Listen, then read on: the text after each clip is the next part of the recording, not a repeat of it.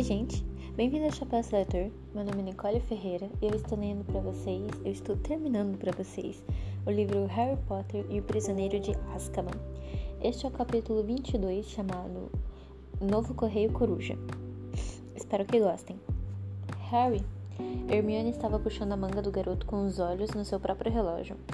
Temos exatamente 10 minutos para voltar à ala hospitalar sem que ninguém nos veja, antes que Dumbledore tranque a porta. Ok, disse Harry, parando de contemplar o céu. Vamos. Os dois saíram pela porta às costas deles e desceram a escada de pedra circular muito estreita. Quando chegaram embaixo, ouviram vozes. Colaram o corpo contra a parede e escutavam. Escutaram. Parecia as vozes de Fudge e Snape. Os dois caminhavam depressa pelo corredor no qual terminava a escada. Só espero que Dumbledore não crie dificuldades, dizia Snape. O beijo será executado imediatamente? Assim que McNair voltar com os dementadores. Todo esse caso, Black tem sido muitíssimo constrangedor.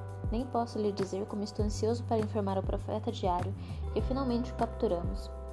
Acho provável que queiram entrevistá-lo, Snape. E quando Harry tiver voltado ao normal, espero que se disponha a contar ao profeta diário exatamente como foi que você o salvou.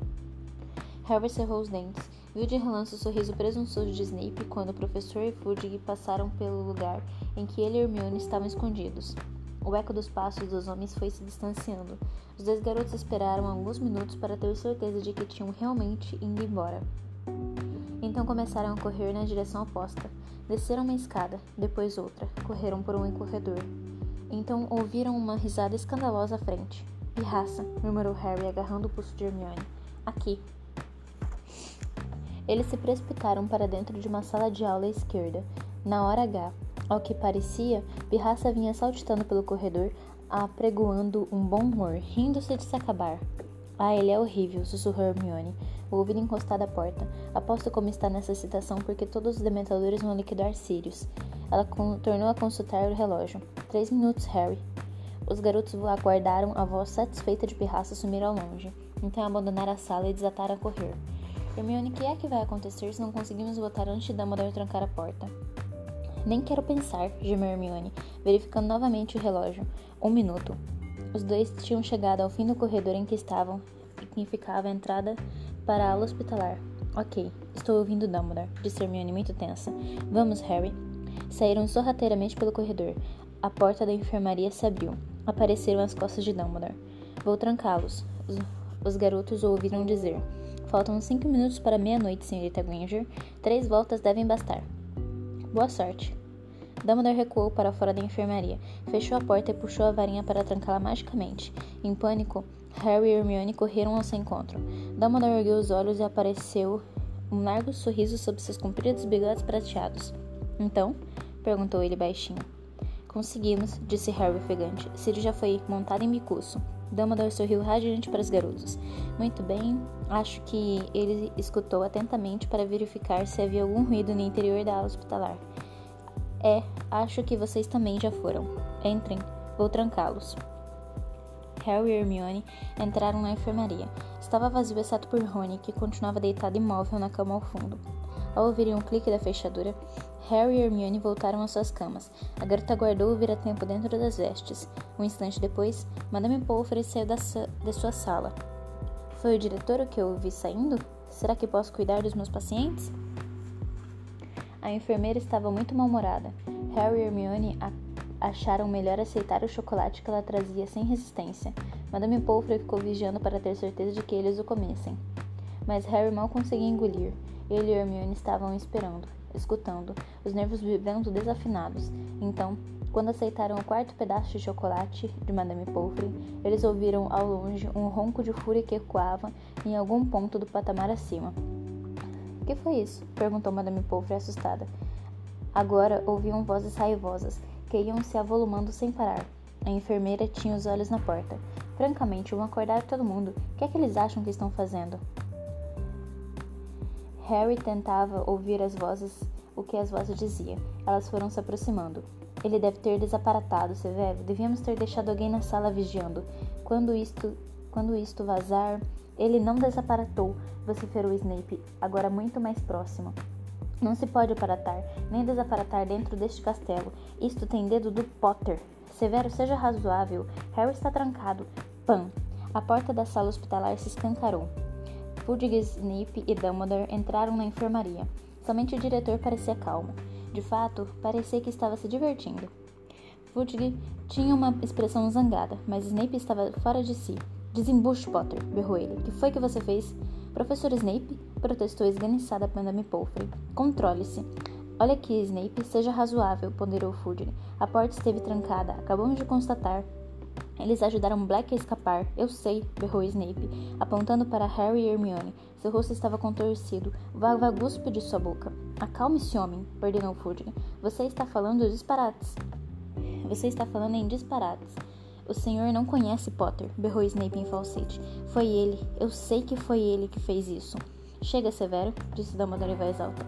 Pense no que está dizendo. A porta esteve trancada desde que deixei a enfermeira, dez minutos atrás. Madame Pomfrey, esses garotos saíram da sua cama? Claro que não, respondeu Madame Pomfrey com eficiência. Eu os teria ouvido. Aí está, Severo disse Dumbledore calmamente. A não ser que você tenha sugerir, esteja sugerindo que Harry e Hermione sejam capazes de estar em dois lugares ao mesmo tempo, receio que não haja sentido em continuar a perturbá-los. Snape ficou parado ali, procurando, olhando de Fudge que parecia extremamente chocado com o procedimento do professor para Dumbledore, cujos olhos cintilavam por trás dos óculos.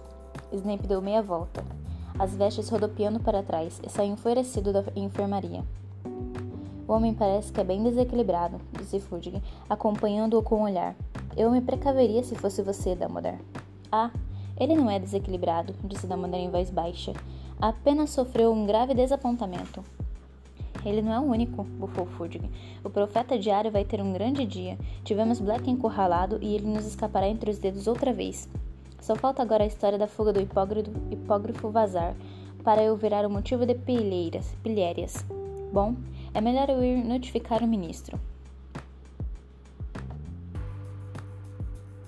É melhor eu ir notificar o ministério. E os dementadores, disse Dumbledore, serão retirados da escola, eu espero. Ah, claro, eles terão que se retirar, disse Fudge, passando os dedos distraidamente pelos cabelos. Nunca sonhei que teriam executado o beijo em um garoto inocente, completamente descontrolado. Não, mandarei despachá-los de volta a Azkaban ainda hoje à noite. Talvez devêssemos estudar a colocação de dragões à entrada da escola. Hagrid iria gostar, disse Dumbledore, sorrindo para Harry e Hermione, quando o diretor e Fudge iam saindo do quarto. Madame Pomfrey correu até a porta e tornou a trancá-la, e resmungando aborrecida, voltou à sua salinha. Ouviu-se um gemido baixo na outra ponta da enfermaria. Rony acordará. Ele os vira sentar-se, esfregar a cabeça e olhar para todos os lados. Que, que aconteceu? gemeu ele. Harry, por que estamos aqui? Aonde é que foi Sirius? Aonde é que foi o Lupin? O que é que está acontecendo? Harry e Hermione se entreolharam. Você explica, pediu Harry, servindo-se de mais um pedaço de chocolate. Quando Harry, Rony e Hermione deixaram a sala hospitalar ao meio-dia do dia seguinte, foram para encontrar o castelo quase deserto. O calor sufocante e o fim dos exames sinalizavam que todos estavam aproveitando o máximo, ao máximo, mais uma visita a Hogsmeade. Nem Rony nem Hermione, porém, tiveram vontade de ir. Assim, os dois e Harry perambularam pelos jardins, ainda discutindo os acontecimentos extraordinários da noite anterior e se perguntando onde Sirius e Bicuço, onde estariam Sirius e Bicuço naquela hora. Sentados perto do lago, observando a lula gigante agitar preguiçosamente seus tentáculos à superfície das águas, Harry perdeu o fio da conversa contemplando a margem oposta do lago o cervo galopará em sua direção, ali, ainda na noite anterior. Uma sombra caiu sobre eles, e, ao olharem, depararam com um rego de olhos muito vermelhos, enxugando o rosto, o rosto úmido de suor com um lenço do tamanho de uma toalha de mesa e sorrindo para os três. Sei que não devia me sentir feliz depois do que aconteceu ontem à noite, disse ele. Quero dizer, a nova fuga de Black e tudo mais, mas sabem de uma coisa? O quê? perguntaram os garotos em coro, fingindo curiosidade. Bicus, ele fugiu, está livre, passei a noite toda festejando. Que fantástico! exclamou Hermione, lançando a Rony um olhar de censura porque ele parecia prestes a cair na risada. É, não devo ter amarrado ele direito, concluiu Hagrid, apreciando os jardins.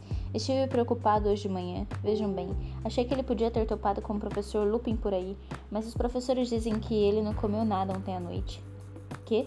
perguntou Harry depressa. Caramba, vocês não souberam? Disse Hagrid, o sorriso se desfazendo. Em seguida baixou a voz, ainda que não houvesse ninguém à vista. Hum, Snape anunciou para os alunos as Sonserinos de manhã. Achei que a essa altura todo mundo já soubesse. Professor Lupin é lobisomem, entendem? Esteve solto na propriedade ontem à noite. Ele está fazendo as malas agora, é claro. Ele está fazendo as malas? Repetiu Harry alarmado. Por quê? Vai embora, não é? Disse Hagrid, parecendo surpreso que Harry tivesse feito uma, pergu uma pergunta daquela. Pediu demissão logo de manhã. Disse que não pode arriscar que isto aconteça de novo. Harry levantou-se depressa. Vou ver o professor, avisou a Rony e Hermione. Mas ele se demitiu. Parece que não há nada que a gente possa fazer. Não faz diferença. Continuo querendo ver o professor. Encontro vocês aqui depois. A porta da sala de Lupin estava aberta. O professor já guardará a maior parte de seus pertences. O tanque vazio de Grindelow estava ao lado de sua mala surrada, aberta e quase cheia. Lupin curvava-se sobre alguma coisa em sua escrivaninha e ergueu a cabeça quando Harry bateu na porta. Viu chegando, disse Lupin com um sorriso, e apontou para o pergaminho que estivera examinando. Era o mapa do Maroto. Acabei de encontrar Hagrid, disse Harry, e soube dele que o senhor pediu demissão. Não é verdade? É? Receio que seja. Lupin começou a abrir as gavetas da escrivaninha para esvaziá-las. Por quê? perguntou Harry. O Ministério da Magia não está achando que o senhor ajudou Sirius, está? Lupin foi até a porta e fechou-a. Não. O professor Dumbledore conseguiu convencer Fudge de que eu estava tentando salvar a vida de vocês. Ele suspirou. Isto foi a gota d'água para Severo. Acho que a perda da ordem de Merlin o deixou muito abalado. Então ele hum, acidentalmente deixou escapar hoje, no café da manhã, que eu era lobisomem. O senhor não está indo embora só por causa disso, espantou-se Harry. Lupin sorriu enviesado. Amanhã, a essa hora, vão começar a chegar coruja dos pais. Eles não vão querer um lobisomem ensinando a seus filhos, Harry. E depois de ontem à noite, eu entendo. Eu poderia ter mordido um de vocês. Isso não pode voltar a acontecer nunca mais. O senhor é o melhor professor de defesa contra as artes das trevas que já tivemos. Não vá embora, disse Harry. Lupin sacudiu a cabeça e ficou calado. Continuou a esvaziar as gavetas. Então, Harry tentava pensar em um bom argumento para convencê-la a ficar. Lupin falou. Pelo que o diretor me contou hoje de manhã, vocês salvaram muitas vidas ontem à noite. Harry, se eu tenho orgulho de alguma coisa que fiz este ano, foi o muito que você aprendeu comigo. Me conte sobre o seu patrono. Como é que o senhor soube? perguntou Harry espantado. Quem mais, que mais poderia ter afugentado os dementadores? Harry contou a Lupin o que acontecera. Quando terminou, o professor voltará a sorrir. É, seu pai se transformava sempre um cervo. Você acertou. É por isso que o chamávamos de pontas. Lupin enjolou seus livros em uma caixa, fechou as gavetas da escrivaninha e virou-se para fitar Harry. Tome, trouxe isso da Casa dos Gritos ontem à noite, disse devolvendo a Harry a capa da invisibilidade. E ele hesitou, e em seguida devolveu o mapa do Maroto também. Não sou mais seu professor, por isso não me sinto culpado por lhe devolver isto também. Não serve para mim, e me arrisco a dizer que você, Rony e Hermione vão encontrar utilidade para o mapa. Harry recebeu o mapa e sorriu. O senhor me disse que Aluado, Rabicho, Almofadinha e Pontas tinham querido me atrair para fora da escola. O senhor disse que eles teriam achado graça. E teríamos, respondeu Lupin, abaixando-se para fechar a mala. Não tenho dúvida em afirmar que Tiago teria ficado muitíssimo desapontado se o filho dele jamais descobrisse as passagens secretas para fora do castelo. Ouviu-se uma batida na porta. Harry guardou apressadamente o mapa do Maroto e a capa da invisibilidade no bolso. Era o professor Dumbledore. Ele não pareceu surpreso de encontrar Harry ali. O seu coche já está no portão, Remo, anunciou ele. Obrigado, diretor. Lupin apanhou sua velha mala e o tanque vazio de Grindelow. Bom, adeus, Harry, disse sorrindo. Foi realmente um prazer ser seu professor. Tenho certeza de que voltaremos a nos encontrar. Diretor, não precisa me acompanhar até o portão. Posso me arranjar. Harry teve a impressão de que Lupin queria sair o mais rápido possível. Adeus então, Remo, disse Dumbledore sério. Lupin empurrou ligeiramente o tanque de Grindelow para poder apertar a mão de Dumbledore. Então, com a última cena para Harry e um breve sorriso, Lupin saiu da sala. Harry se sentou na cadeira desocupada, olhando tristemente para o chão. Ouviu a porta se fechar e ergueu a, e ergueu a cabeça. Dumbledore continuava na sala. Por que tão infeliz, Harry? perguntou em voz baixa. Você deveria estar se sentindo muito orgulhoso depois do que fez na noite passada. Não fez nenhuma diferença, disse Harry com armadura. Pettigrew conseguiu fugir. Não fez nenhuma diferença? repetiu Dumbledore baixinho. Fez toda a diferença do mundo, Harry. Você ajudou a desvendar a verdade, salvou um homem inocente de um destino terrível. Terrível. A palavra despertou uma lembrança na cabeça de Harry, maior e mais terrível que nunca, a predição de Trelawney. Professor Dumbledore, ontem, quando eu estava fazendo o exame de adivinhação, a professora Trelawney ficou muito, muito estranha. Verdade? Disse o diretor. Hum, mais estranha do que de costume, você quer dizer? É, a voz dela engrossou e os olhos giraram e ela falou que o servo de Voldemort ia se juntar a ele antes da meia-noite. Diz que o servo ia ajudá-lo a voltar ao poder. Harry ergueu os olhos para Dumbledore, e então ela meio que voltou ao normal, mas não conseguiu se lembrar de nada que tinha falado. Era... Ela estava fazendo uma predição de verdade? Dumbledore pareceu levemente impressionado. Sabe, Harry, acho que talvez estivesse, disse pensativo. Quem teria imaginado? Isso eleva para duas o total de predições verdadeiras que ela já fez. Eu devia dar à professora um aumento de salário, mas Harry olhou perplexo para o diretor. Como é que Dumbledore podia ouvir uma notícia dessas com tanta calma? Mas eu impedi Sirius e o professor Lupin de matarem Pettigrew. Assim vai ser culpa minha se Voldemort voltar. Não vai não, disse Dumbledore em voz baixa. A sua experiência como vira-tempo não lhe ensinou nada, Harry? As consequências de nossos atos são sempre tão complexas, tão diversas, que predizer o futuro é uma tarefa realmente difícil. A professora Trelawney, abençoada seja, é a prova viva disso. Você teve um gesto muito nobre salvando a vida de Pettigrew. Mas se ele ajudar o Voldemort a voltar ao poder, Pettigrew lhe deve a vida. Você mandou a Voldemort um emissário que está em dívida com você. Quando um bruxo salva a vida de outro, forma-se um certo vínculo entre os dois. Estarei muito enganado se Voldemort aceitar um servo em dívida com Harry Potter. Eu não quero ter nenhum vínculo com Pettigrew, exclamou Harry. Ele trai os meus pais. Assim é a magia no que ela tem de mais profundo e impenetrável, Harry. Mas confie em mim. Quem sabe um dia você se alegrará por ter salvado a vida de Pettigrew. Harry não conseguia imaginar quando seria isso. Dumbledore parecia ter adivinhado o que o garoto estava pensando. Conheci seu pai muito bem, tanto em Hogwarts quanto depois, Harry, disse o diretor com carinho. Tiago teria salvado Pettigrew também, tenho certeza. Harry olhou para o diretor. Dumbledore não riria. Poderia lhe contar. Ontem à noite, eu pensei que tinha sido meu pai que tinha conjurado meu patrono. Quero dizer, Pensei que estava vendo ele quando me vi atravessando o lago. Um engano normal, disse Dumbledore gentilmente. Imagino que já esteja cansado de ouvir dizer, mas você é extraordinariamente parecido com o Tiago. Exceto nos olhos. Você tem os olhos de sua mãe. Harry sacudiu a cabeça. Foi burrice minha pensar que era ele, murmurou o garoto. Quero dizer, eu sei que ele está morto. Você acha que os mortos que amamos realmente nos deixam? Você acha que não nos lembramos deles ainda mais claramente em momentos de grandes dificuldades? O seu pai vive em você, Harry, e se revela mais claramente quando você precisa dele. De que outra forma você poderia produzir aquele patrono? Ponta se reapareceu ontem à noite. Levou um momento para Harry compreender o que Dumbledore acabará de dizer. Ontem à noite, Sirius me contou como eles se tornaram anímagos, disse o diretor sorrindo. Uma realização fantástica, e não é menos fantástico que tenham ocultado isso de mim. Então me lembrei da forma muito incomum que o seu patrono assumiu quando investiu contra o Sr. Malfoy na partida de quadribol contra Corvinal, sabe, Harry? De certa forma, você realmente viu seu pai ontem à noite. Você o encontrou dentro de si mesmo. E Dumbledore saiu da sala deixando Harry com seus pensamentos muito confusos. Ninguém em Hogwarts sabia a verdade do que acontecerá na noite em que Sirius, Picus e Pettigrew desapareceram, exceto Harry, Rony e Hermione, e o professor Dumbledore. À medida que o trimestre foi chegando ao fim, Harry ouviu muitas teorias diferentes sobre o que realmente acontecerá, mas nenhuma delas sequer se aproximava da verdadeira. Malfoy estava enfurecido com a fuga de Bicus. Acreditava que Harry Hagrid encontrará um jeito de contrabandear o hipógrafo para um lugar seguro e parecia indignado que ele e o pai tivessem sido enganados por um guarda-caça. Entre mentes, Percy Weasley tinha muito a dizer sobre a fuga de Sirius.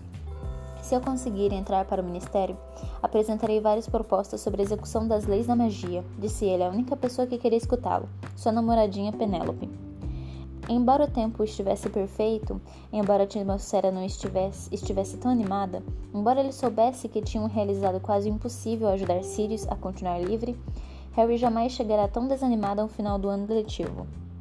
Com certeza não era o único aluno que lamentava a partida do professor Lupin. A turma inteira de defesa contra as artes das trevas amargará a demissão do professor. Quem será que vão nos dar no ano que vem? perguntou Simas Finnegan deprimido. Quem sabe um vampiro? sugeriu Dino Thomas, Dino Thomas esperançoso. Não era apenas a partida do professor Lupin que estava pesando na cabeça de Harry. Ele não podia deixar de pensar, e muito, na predição da Sibila, da professora Sibila Trelawney. Ficava imaginando onde estaria Pettigrew, se já teria procurado guarida de com Voldemort. Mas o que mais deprimia o ânimo de Harry era a perspectiva de regressar à casa dos Dursley. Durante talvez meia hora, uma gloriosa meia hora, acreditará que iria passar a morar com Sirius, ou melhor, o melhor amigo dos seus pais. Seria a segunda melhor coisa do mundo depois de ter seu pai de volta. E ainda que não ter, e ainda não ter notícias de Sirius Black fosse decididamente uma boa notícia, pois significava que ele conseguirá se esconder com sucesso. Harry não podia deixar de se entristecer quando pensava no lar que poderia ter tido e na circunstância de isso ter se tornado impossível. Os resultados dos exames foram divulgados no último dia do ano letivo. Harry, Rony e Hermione tinham passado em todas as matérias. Harry admirou de ter se dado bem em poções. Suspeitava muito perspexamente que Dumbledore talvez tivesse interferido para impedir Snape de reprová-lo de propósito. O comportamento de Snape em relação a Harry na última semana tinha sido alarmante. O garoto não teria achado possível que a aversão do professor por ele pudesse aumentar, mas sem dúvida isso acontecerá. O, o músculo tremia incomodamente no canto da boca fina de Snape toda vez que ele olhava para Harry, e o bruxo flexionava os dedos todo o tempo, como se eles comichassem para apertar o pescoço de Harry. Percy conseguirá excelentes notas nos exames de Niemes, Fred e George passaram raspando nos exames para obter seus nomes. Entre mentes, a casa da Grifinória, em grande parte graças ao seu espetacular desempenho na conquista da taça de quadribol, ganhará o campeonato das casas, pelo terceiro ano consecutivo. Isto significou que a festa de encerramento do ano letivo se, se realizou em meio a decorações vermelhas e douradas, e que na comemoração geral a mesa da Grifinória foi a mais barulhenta do salão. Até Harry, enquanto comia, bebia, conversava e ria com todos, conseguirá esquecer a viagem de regresso à casa dos Dursleys no dia seguinte. Quando o expresso de Hogwarts deixou a estação na manhã seguinte, Hermione comunicou a Harry e Rony uma notícia surpreendente. Fui ver a professora McGonagall hoje de manhã, pouco antes do café. Resolvi abandonar o estudo dos trouxas. Mas você passou na prova com 320%, exclamou Rony.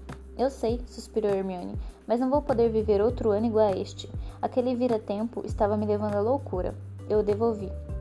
Sem estudo dos trouxas e adivinhação, vou poder ter um horário normal outra vez. Eu não consigo, ainda não consigo acreditar que você não tenha nos contado.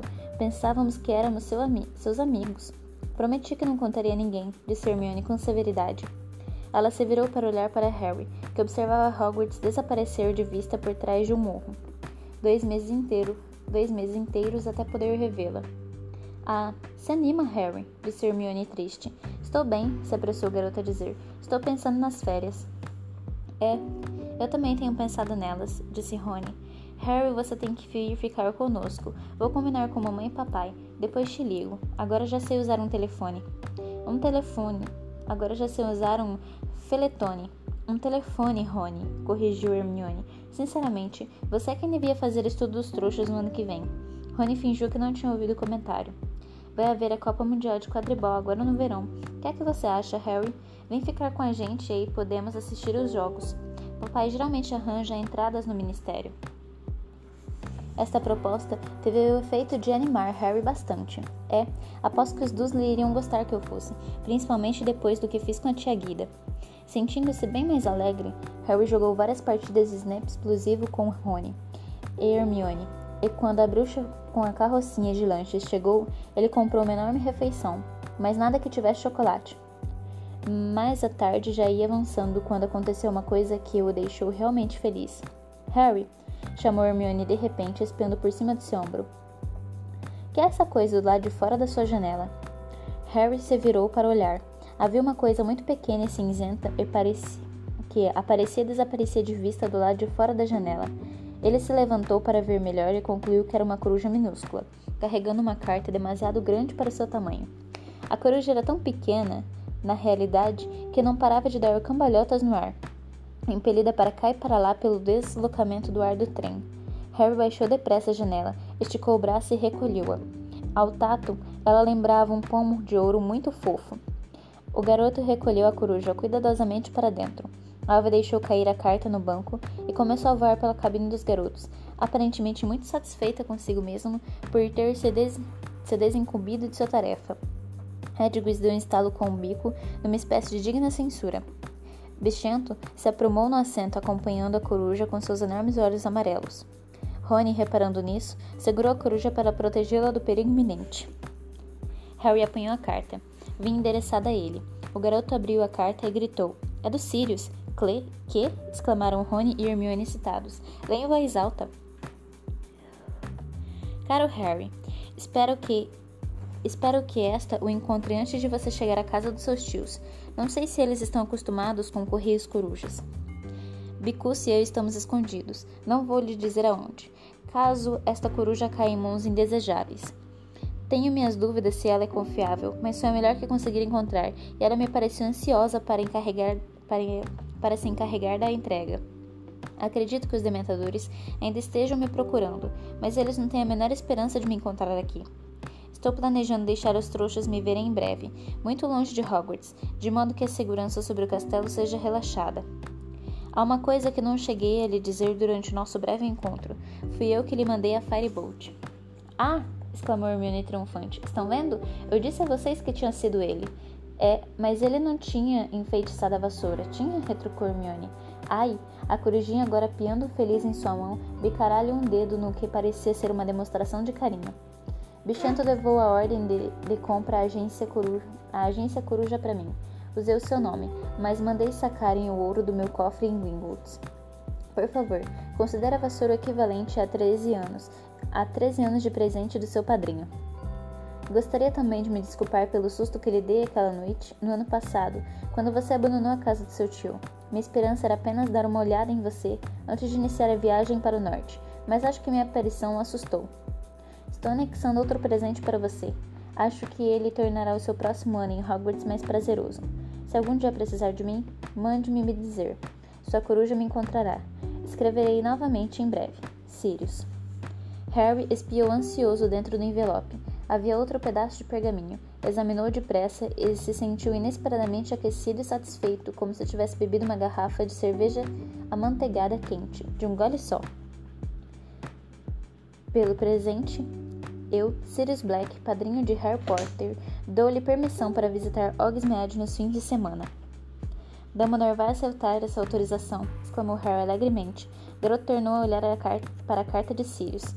Aqui, espera aí, tem um PS. Achei que seu amigo Rony talvez quisesse ficar com a coruja, pois é minha culpa que ele não tenha mais um rato. Os olhos de Rony se arregalaram. A corujinha continuava a piar agitada, Ficar com a coruja? perguntou o garoto hesitante. Ele mirou a ave um momento. Depois, para grande surpresa de Harry e Hermione, ofereceu-a para Bichento cheirar. Qual é a avaliação? perguntou Burrone ao gato. Está decididamente uma coruja? Bichento ronronou. Para mim é o suficiente, disse Rony feliz. É minha. Harry leu e releu a carta de Sirius até a estação King Cross e continuava a apertá-la na mão quando ele, Rony e Hermione passaram a barreira da plataforma 96. Harry localizou o tio Walter imediatamente. Estava parado a uma boa distância do senhor e da senhora Weasley, espiando-os desconfiado. E quando a senhora Weasley abraçou Harry, as piores suspeitas de tio a respeito do casal pareceram se confirmar. Eu ligo para falar da Copa Mundial, gritou Rony para Harry, quando o amigo acenou um adeus para ele e Hermione, e saiu empurrando o carrinho com sua mala e a gaiola de Edwards em direção ao tio, que o cumprimentou de maneira habitual. Que é isso? rosnou olhando para o envelope que Harry ainda segurava na mão. Se há outro formulário para eu assinar, pode ir tirando o cavalinho. Não é não, respondeu Harry alegremente. É uma carta do meu padrinho. Padrinho? engrolou o tio Walter. Você não tem padrinho? Tenho sim, respondeu Harry animado. Ele era o melhor amigo do, da minha mãe e do meu pai, e é um assassino condenado, mas fugiu da prisão dos bruxos e está foragido. Mas ele gosta de manter contato comigo, saber das minhas notícias, verificar se estou feliz. E abrindo um largo sorriso ao ver a cara de horror do tio Walter, Harry rumou para a saída da estação. Edwin chocalhando à frente, para que para o que prometia ser um verão muito melhor do que o anterior. E este foi o livro Harry Potter e o Prisioneiro de Azkaban. Espero vocês no próximo e até breve!